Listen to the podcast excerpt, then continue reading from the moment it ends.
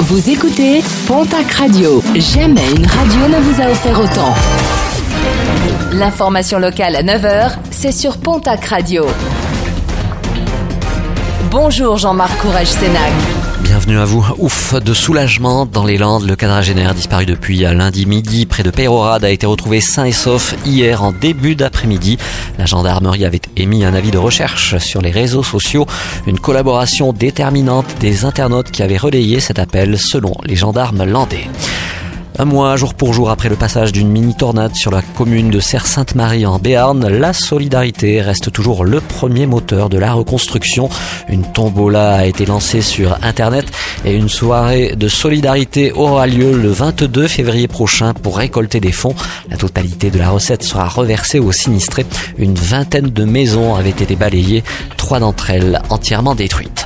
Un an de lutte, l'association No Porcharan organise une soirée avec concert gratuit pour fêter ces un an ce vendredi du côté de la salle des fêtes d'Aussin avant les festivités.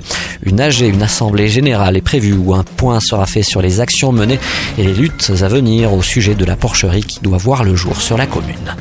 Après Kelly Slater en 2019, Nicolas Hulot sera le parrain de l'édition 2020 de la 36e édition du Quicksilver Maider Arostegui une compétition de surf qui se déroulera du 8 au 13 avril prochain à Biarritz. Selon l'organisateur, outre les épreuves sportives, des interventions et animations autour du thème de l'environnement seront proposées au public.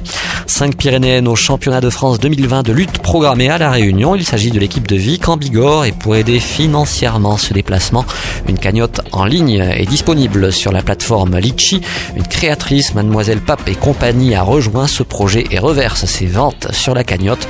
Plus d'infos sur la page Facebook Lutteuse au pluriel 65. Et puis des vacances de février sportives, c'est ce que propose la ville de Tarbes aux 6-11 ans, un stage d'activité physique et sportive encadré par des éducateurs sportifs. Plus d'infos sur le www.tarbes.fr.